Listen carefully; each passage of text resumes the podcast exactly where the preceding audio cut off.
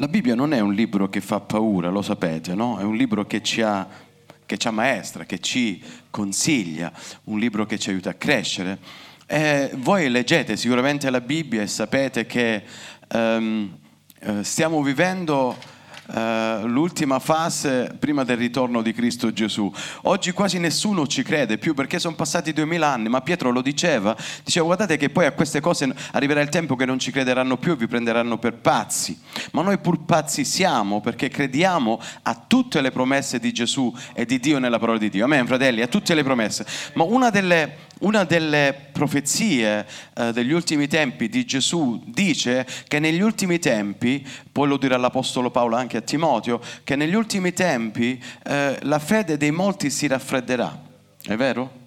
Eh, quasi entreranno in una fase di addormentarsi, la famosa parabola delle dieci vergini, capitolo 25 di Luca. Ma Gesù continua a dire state attenti perché anche questo è un segnale degli ultimi tempi. E la mia preghiera, non vi nascondo in verità, la mia preghiera tutti i giorni è Signore, aiutami a non vivere da sognatore, ma voglio essere un credente reale. Okay? Voglio essere un credente che non, non, si addormenta, voglio essere un credente sempre attivo. E mercoledì alla preghiera abbiamo, abbiamo parlato proprio di questo, che Dio mantiene o ci dà il consiglio di mantenere il fuoco sempre acceso, sempre acceso. Venite mercoledì alla preghiera, cerchiamo la faccia del Signore mentre lo si può trovare, perché detto questo ci sarà un tempo in cui non lo si può più trovare. È come quelle cinque vergini disavveduti, eh, spero di no, ma molti di noi andranno lì a bussare e Gesù aprirà e dirà io non vi conosco, ma noi, noi sai, eravamo, abbiamo fatto e poi niente, non vi conosco. È una delle cose più brutte quando Dio dirà all'uomo io non vi ho mai conosciuto. E Dio voglia avere pietà di noi, fratelli. Incoraggiamoci a vicenda, dice la Bibbia, incoraggiamoci a mantenere viva, accesa la fiamma della fede e della speranza in Cristo Gesù.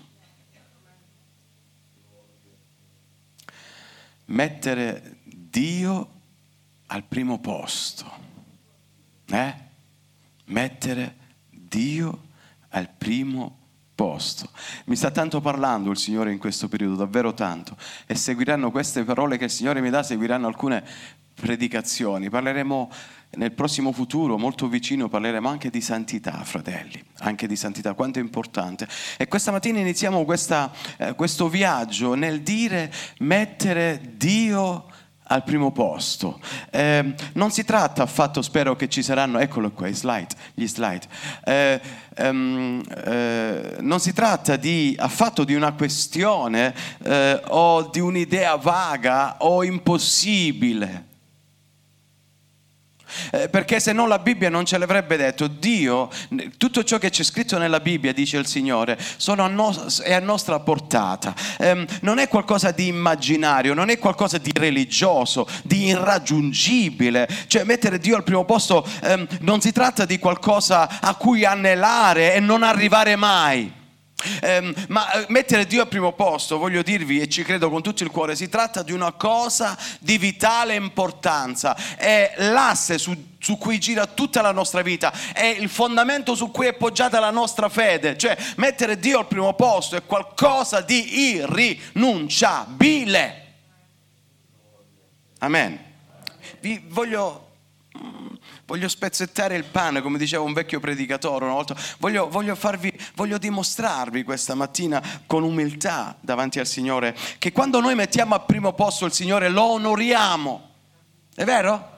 E quando viene un ospite a casa nostra lo facciamo mettere dove?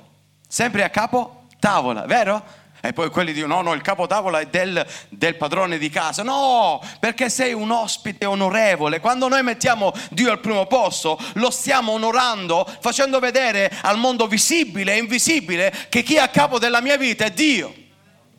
Ma quando noi mettiamo Dio al primo posto, eh, gli mostriamo al Signore la nostra fiducia. Sì, Signore, tu hai, sei degno di fiducia, mettiti al primo posto, mettiti davanti a tutto, mettiti davanti a tutti quanti, perché tu sei degno di fiducia. Ma quando mettiamo Dio al primo posto ancora, lo stiamo benedicendo, lo benediciamo, perché chi siede davanti a tutti, chi è degno di essere onorato è Dio.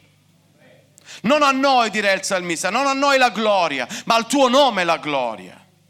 Vuoi sapere perché? Quando Dio siede davanti a tutto, a tutti, eh, può aprire le porte, può chiudere anche le porte.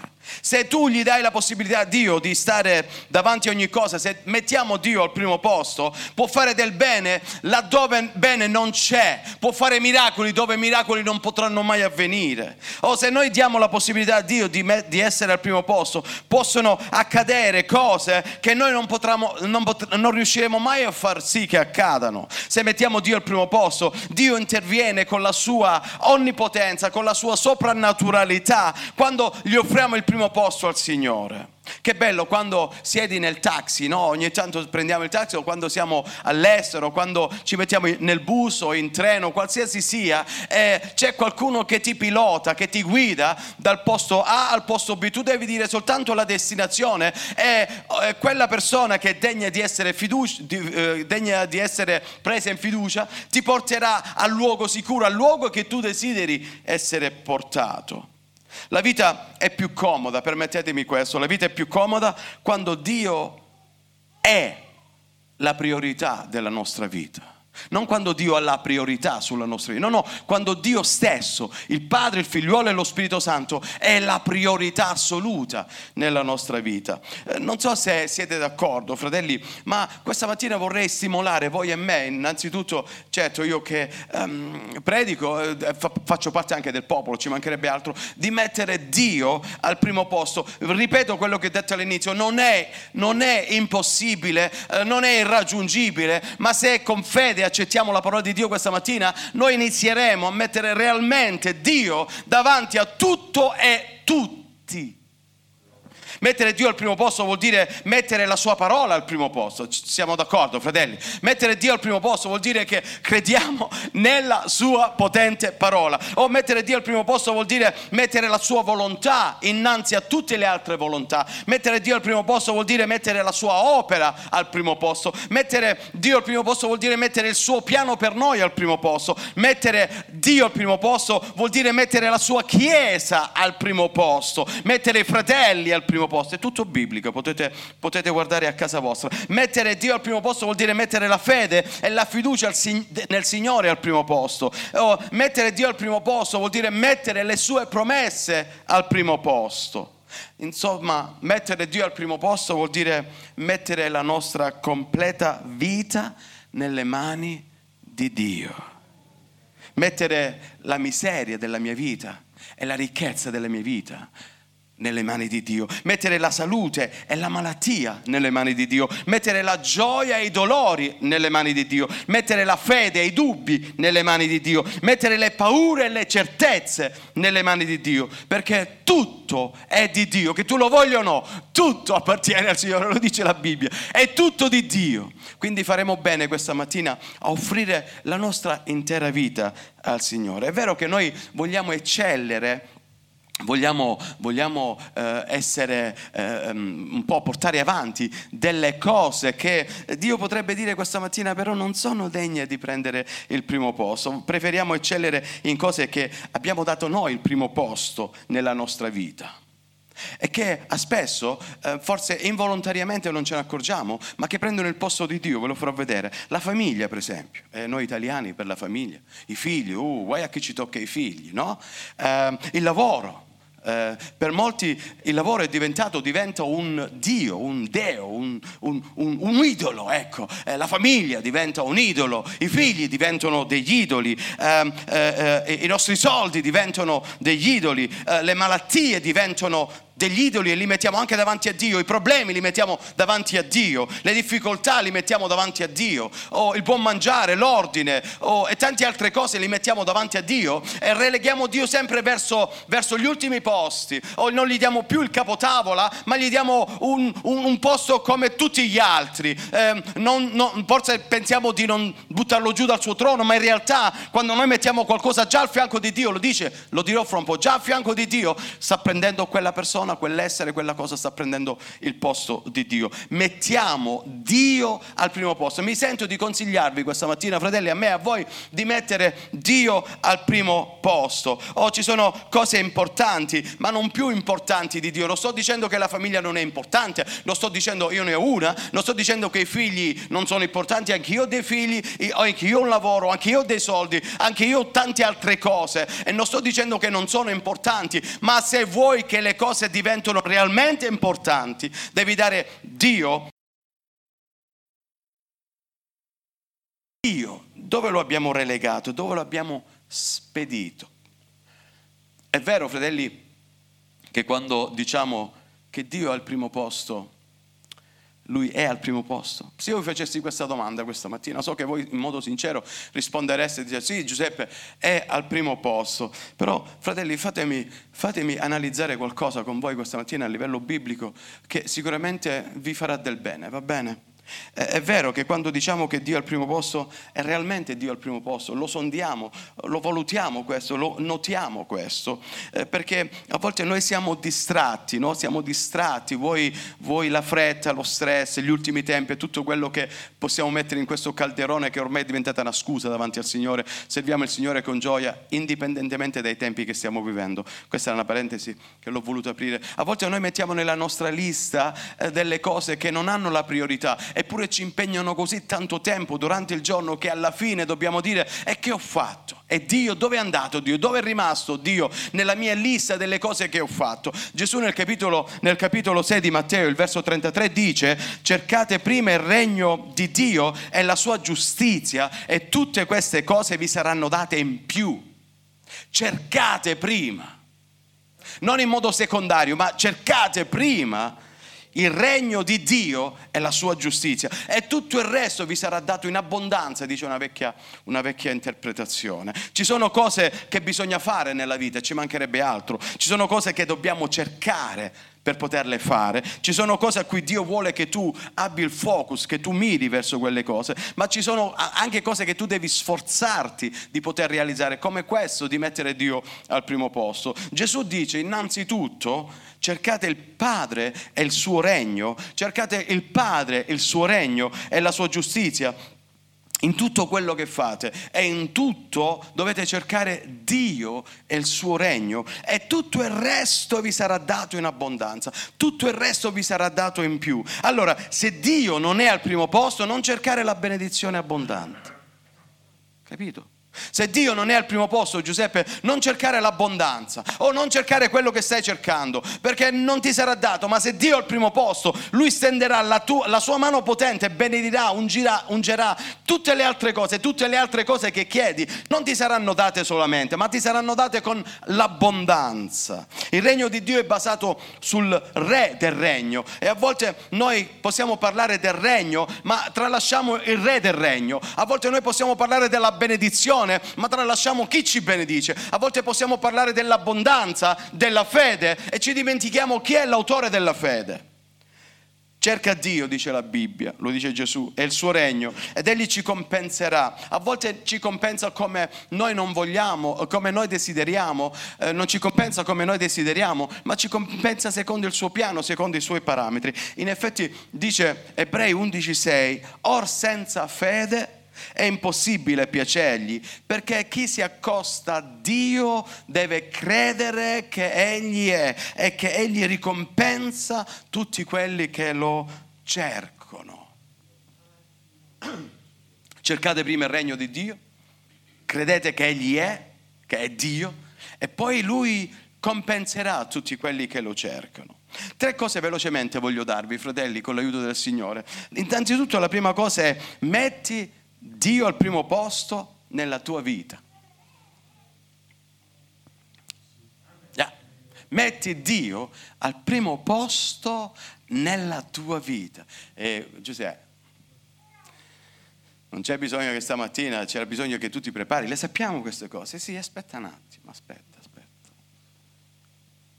Sono stato creato, siamo stati creati da Dio con un proposito. Amen. La leggiamo la Bibbia, no? Geremia, ancora prima che tu eri nel grembo di tua madre, io ti ho formato, io ti ho voluto, io ti ho cercato e poi ti ho fatto profeta delle nazioni. Dio ha un piano con noi. Se tu hai dimenticato che Dio ha un piano per noi, te lo voglio ricordare questa mattina. Dio ha un piano specifico per te, tagliato come un abito su misura per la tua vita. Dio ha un piano per te. Noi siamo stati creati con un proposito, con un piano da Dio. Mettere Dio al primo posto e dimostrare che la mia vita è un dono di Dio. È vero? È un dono di Dio la mia vita. E tutto ciò che sono e tutto quello che faccio lo faccio perché Dio ha il primo posto nella mia vita. Spero che nessuno di noi creda alla teoria di Darwin, che noi veniamo dalle scimmie. No, quelle cose noi non crediamo. Noi crediamo che siamo stati fatti da Dio. Ci ha formati nel grembo di nostra madre. E se siamo come siamo, eh, lo dobbiamo perché Dio ha voluto darmi un naso grande, se no attraverso i geni dei miei genitori. E io non, no, no, non, non sono brutto come dice la gente, sono bello perché Dio non fa errori. E Dio ha un piano per te, come tu sei bello ai suoi occhi, ha un piano potente per la tua vita. Metti Dio al primo posto nella tua vita. Oh, sembra la più, del, la più basilare di tutte le verità. Eppure spesso, fratelli, perdonatemi, spesso non è così. No, no, no, spesso, molto spesso non è così. Non mettiamo Dio al primo posto nella nostra vita, cioè non facciamo capeggiare Dio nella nostra vita. O uh, qualcuno potrebbe dire sì, Giuseppe, per me personalmente Dio ha la priorità assoluta sulla mia vita. Lo pensava anche Pietro, sapete, quando Gesù disse io sarò per voi un'occasione di scandalo, vi ricordate questa espressione? Poi arriva Pietro e gli dice, Signore, no, no, no, no, no, no, no, no scusami, ma ti devo, ti devo riprendere. Forse per gli altri sì, ma per me no. E lui fu uno dei due che rinnegò Gesù. Perché la Bibbia dice chi pensa di essere giusto, abbastanza maturo, deve stare attento a non cadere dall'albero, perché ci faremo male. Siamo onesti, fratelli, tanti effetti, ora attenzione, eh, tanti effetti nella nostra vita lo testimoniano che non sempre Dio è al primo posto nella nostra vita. La nostra debolezza spirituale, per esempio, eh? la, nostra de- de- la nostra debolezza spirituale testimonia che non sempre Dio è a capo della nostra vita, la nostra incapacità a capire, a comprendere la sua volontà, il suo piano per la nostra vita. Questo testimonia che non sempre Dio è al primo posto nella nostra vita. Eh, a volte non mettere in atto la parola di Dio testimonia che Dio non è sempre a capo della nostra vita. O quando commettiamo grandi madornali errori, questo testimonia che Dio non è sempre a capo nella nostra vita. O la dipendenza di alcuni vizi che ancora esistono e restano, sono ancorati nella nostra vita. O questo testimonia che Dio non è realmente davanti a tutto e a tutti questo, questo, questo, questo, ci dovrebbe far tremare alla presenza del Signore. Oh, noi, noi, non riusciamo a, a, far sì che Dio prenda il primo posto nella nostra vita. No, no, no. Ecco perché Dio ha pensato di metterlo come legge, sì, come legge, come statuto, come principio sano. Eh, e Lui li ha incisi su delle tavole con, con, con martello e scalpello appello. Il primo dei comandamenti dice, lo potete leggere, tutto biblico, Esodo capitolo 20, il verso 3 dice, oh non avrai altri dì al mio cospetto. Ok Giuseppe, ma chi vuole che metterà a, a, a, San, a San, Giuseppe vicino? No, non sta parlando di questo il Signore. Eh, eh, eh, chi potrebbe mai mettere un idolo a fianco a Dio? Eh, devo dire a tutte quelle persone che pensano che non potranno mai fare questo, si stanno sbagliando, devono rivedere la propria, la propria, la, il proprio rapporto con Dio. Eh, perché se Dio lo ha fatto scrivere, se Dio lo dice, vuol dire che c'è il, pera, il pericolo esistente, c'è il pericolo, il pericolo è presente. Um, eh, io, io, ho visto fin, troppo, fin, troppa miseria spirituale nel mondo, fratelli. Eh, eh, tutto ciò che, che, che supera i limiti è idolatria. Quando lavoro oltre i limiti, permettetemi di essere franco, siamo tra noi fratelli, quando io lavoro oltre i limiti sto mettendo qualcuno al posto di Dio, sapete perché? Perché arriverò stanco a casa e non avrò manco la forza di pregare, manco la forza di lavarmi il viso, perché sono stanco, non avrò più tempo di rapportarmi con Dio, perché ormai ho sprecato tutto il tempo che avrei potuto offrire al Signore. Certo bisogna lavorare perché il lavoro è un'invenzione divina. No, vi ricordate? Sì, il lavoro, la, l'istituzione del lavoro l'ha fatto Dio, gliel'ha dato Dio ad Adamo. Siamo qualcuno più di Dio stesso, allora sto mettendo qualcuno al posto di Dio. Se dedico il mio tempo per X o Y, qualsiasi cosa, e dimentico Dio e la sua opera, allora sto allontanando Dio dal suo posto. Metti, metti, metti Dio, mettiamo Dio al primo posto nella nostra vita. Uh, I figli sì, possono diventare degli idoli non lo dico io, no? Ho visto fin troppi genitori adorare i figli, fin troppi. Il denaro può diventare un idolo, l'abbiamo detto anche il lavoro. La mia persona può diventare un idolo. Io stesso posso diventare un idolo per me stesso. Sapete, tutto orbita intorno a Dio e la sua parola per noi. Perché tanti guai nella nostra vita? Perché Dio non è al primo posto. Non dico che se Dio non fosse al primo posto, se Dio fosse al primo posto non avremmo dei guai, ma se Dio fosse al primo posto non avremmo dei guai che passiamo, fratelli, non ce l'avremo, veramente non ce l'avremo. Se domandassi a ognuno di voi, è Dio al primo posto? Mi, mi direste di sì sicuramente. Ma che vuol dire mettere Dio al primo posto nella mia vita? Prima di ogni azione? Prima di ogni decisione, prima di ogni parola, prima di ogni respiro. Dio deve essere messo al primo posto. Dio deve essere collocato al primo posto. Voglio raccontarvi una storia di un fratello, velocemente il tempo è veloce, mamma mia, eh, di un fratello, un amico mio, eh, tanti anni fa, della chiesa di Crotone. Lui si comprò una, una macchina una volta, negli anni Ottanta si comprò una Fiat Uno bianca. La pagò, fece un, eh, un contratto. Al momento della consegna sulla macchina, era un modello che si vendeva allora, mm, parecchi lo facevano, c'era il nome, il nome, di un cantante. Ai lati c'era il nome di un cantante. Quella Fiat Uno era il tipo di quel, quel cantante, non voglio dirlo perché al Signore la gloria solamente. Allora il fratello disse, io non la voglio la macchina. Eh, ma la macchina ormai è sua. Non la voglio la macchina. Perché quando andrò in giro, le persone non devono leggere il nome di un cantante. Pensate sia una stupidaggine, fratelli. No, no, no. Perché io voglio onorare Dio in tutto e per tutto. La fine è stata che ha dovuto pagare quasi il doppio per quella macchina, ma alla fine camminava con una macchina che non c'era il nome di un uomo ma era una macchina benedetta dal Signore. Riconosci Dio al primo posto anche nei tuoi progetti, nei tuoi piani, nel tuo futuro. Proverbi 3:5 dice confida nel Signore con tutto il tuo cuore, non ti appoggiare sul tuo discernimento, riconoscilo in tutte le tue vie ed egli appianerà i tuoi sentieri. Non iniziare nulla di nuovo senza consultare Dio. Sai Signore voglio concludere un affare, consulta prima Dio. Sai Signore voglio comprare una casa, consulta prima Dio. Sai Signore voglio sposare Tizio o Caio. No, no, Tizia o Caio, no? Ok, è importante. Anche questo è importante. Perché non chiedere a Dio di sposare tu, fratello, di sposare un tizio, perché Dio non te lo, no, non te lo permetterà mai. Ci mancherebbe. Signore, voglio sposare quella o quello.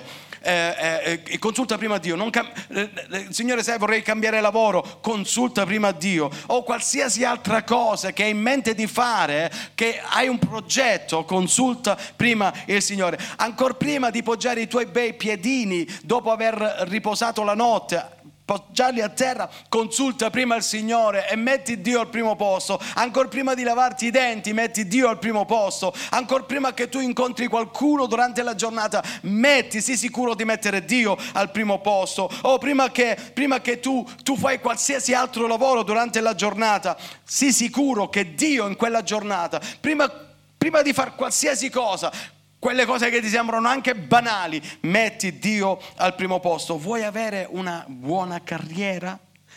Metti Dio al primo posto. Vuoi, vuoi fare qualcosa di grande nella tua vita? Metti Dio al primo posto. Vuoi essere il migliore del lavoro? Metti Dio al primo posto. Vuoi essere il migliore della scuola? Metti Dio al primo posto. O vuoi superare gli esami? Naturalmente devi, devi prima, eh, non ci sono ragazzi che vanno a scuola qui in mezzo a noi questa mattina al primo culto, ma se ci fossero, o vuoi superare gli esami? Metti Dio al primo posto o vuoi che la burocrazia funzioni nei tuoi confronti, i documenti, eh, il consolato, tutte quelle cose che sono ingarbugliati, metti Dio al primo posto, ma ancora più andiamo più giù, fratelli, qualcosa di molto più salutare. O vuoi crescere nella fede, metti Dio al primo posto. O vuoi l'unzione da parte dello Spirito Santo, metti Dio al primo posto. Vuoi il battesimo nello Spirito Santo, metti Dio al primo posto. Se, se c'è qualcuno in mezzo a noi che pensa che nella vita non, non riuscirà mai in nessuna cosa, o ti sfido questa mattina a mettere Dio al primo posto e riuscirai, dice l'abbiamo appena letto,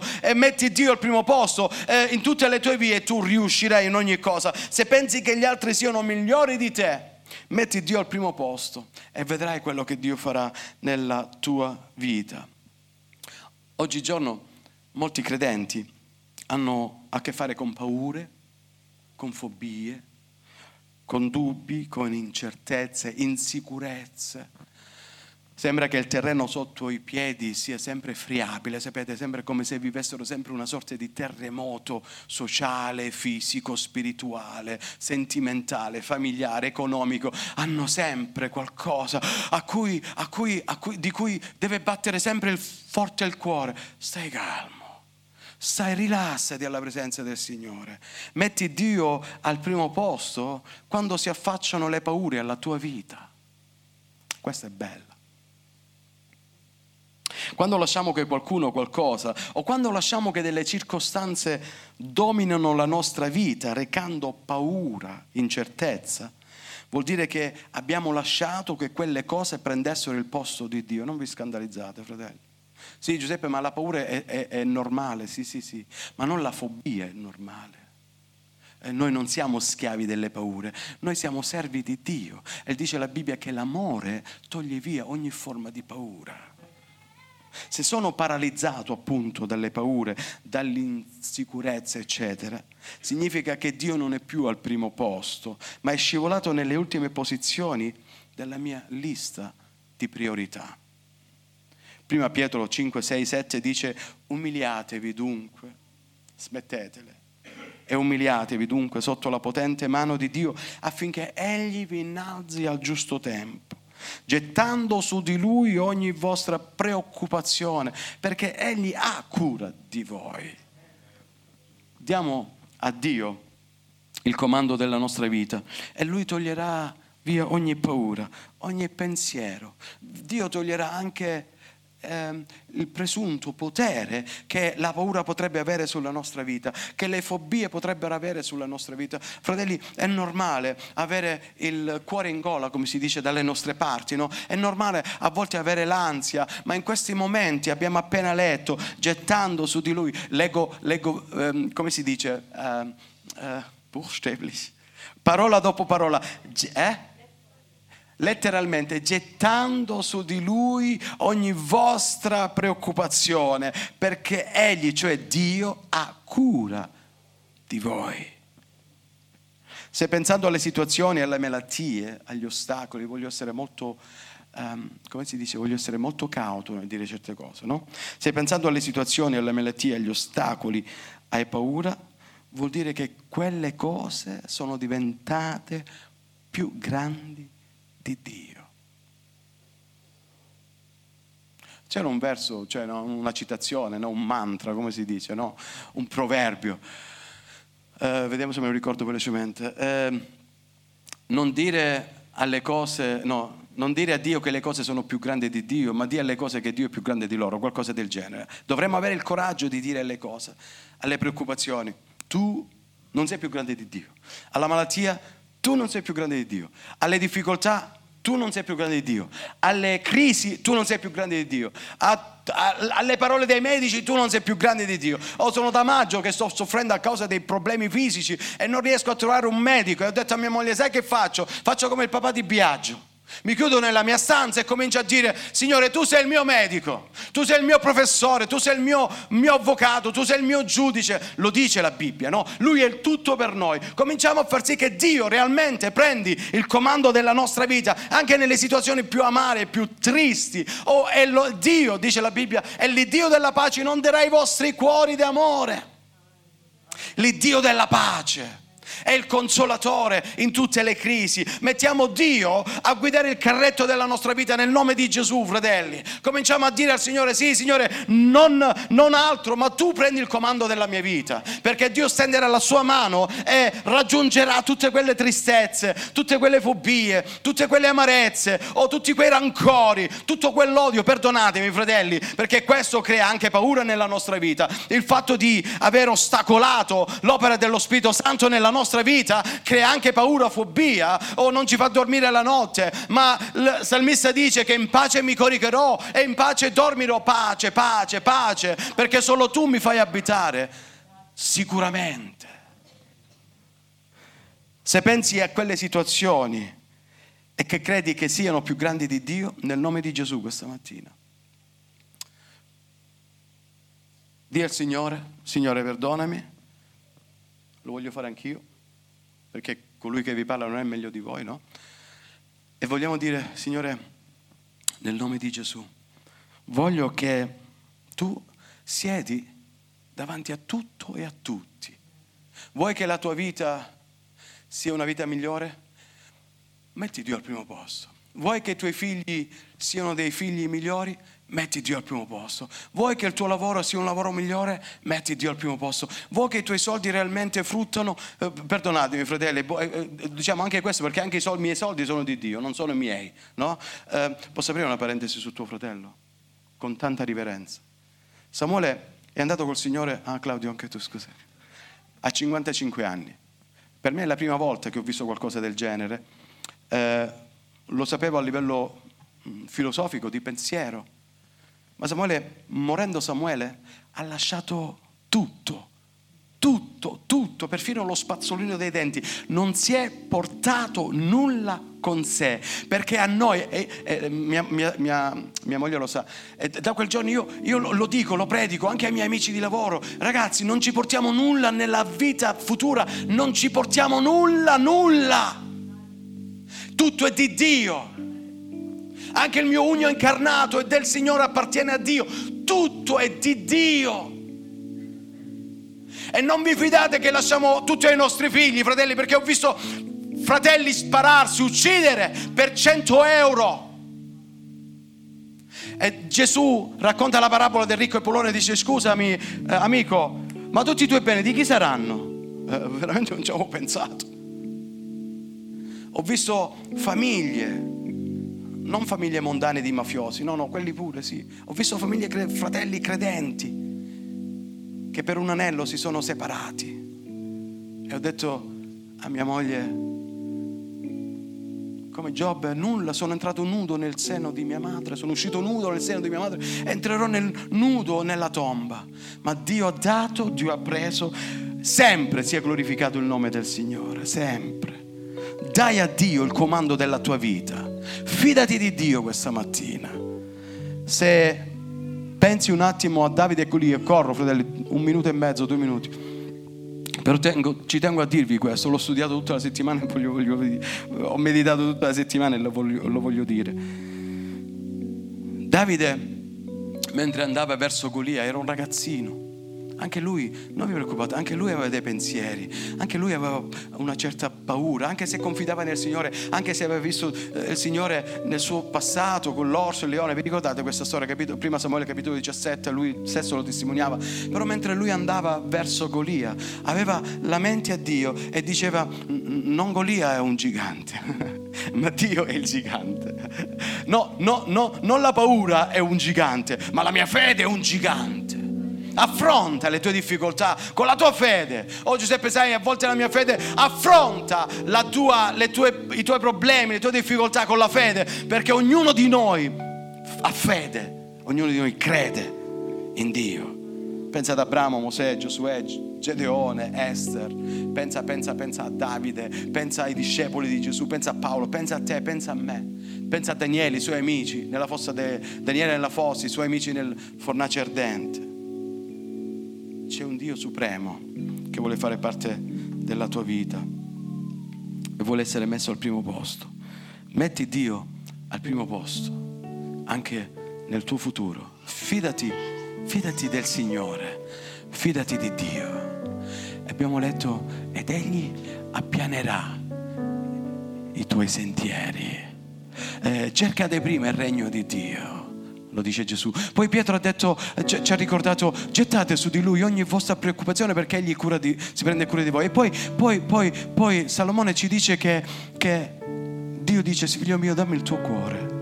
Sì, cioè non essere al centro tu, non essere tu il grande, dammi, dammi la tua vita e le tue vie cioè tutto quello che tu farai, i tuoi progetti, i tuoi piani, o quello che c'è nel futuro, tutto sarà appianato, tutto sarà, sarà, sarà reso piano, no? No, non ci saranno più montagne o valli, no? Perché quando, quando, quando diamo la vita a Gesù, è una vita di tranquillità. Sì, Giuseppe, però ci saranno altri, altri problemi.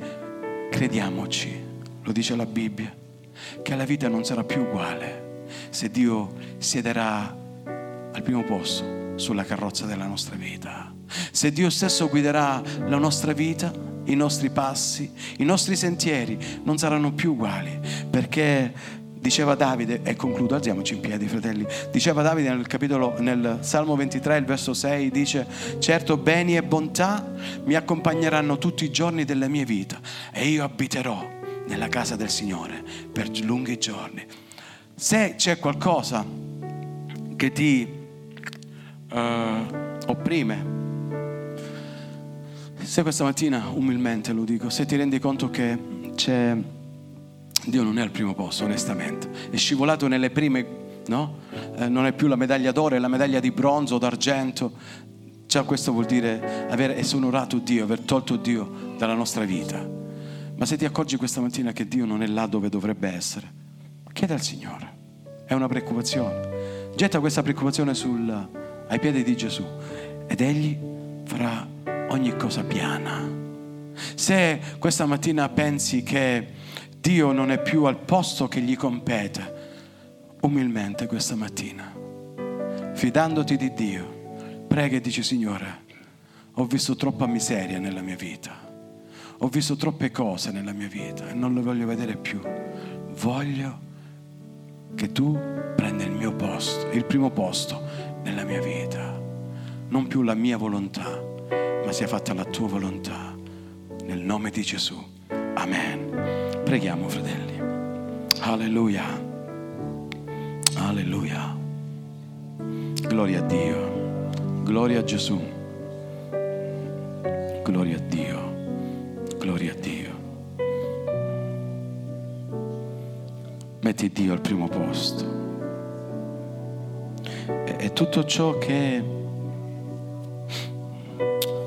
penserai che sia un ostacolo diventerà una strada piana, diventerà una prateria di benedizioni. Disse Marta a Gesù, Signore se tu fossi stato qui, mio fratello non sarebbe morto.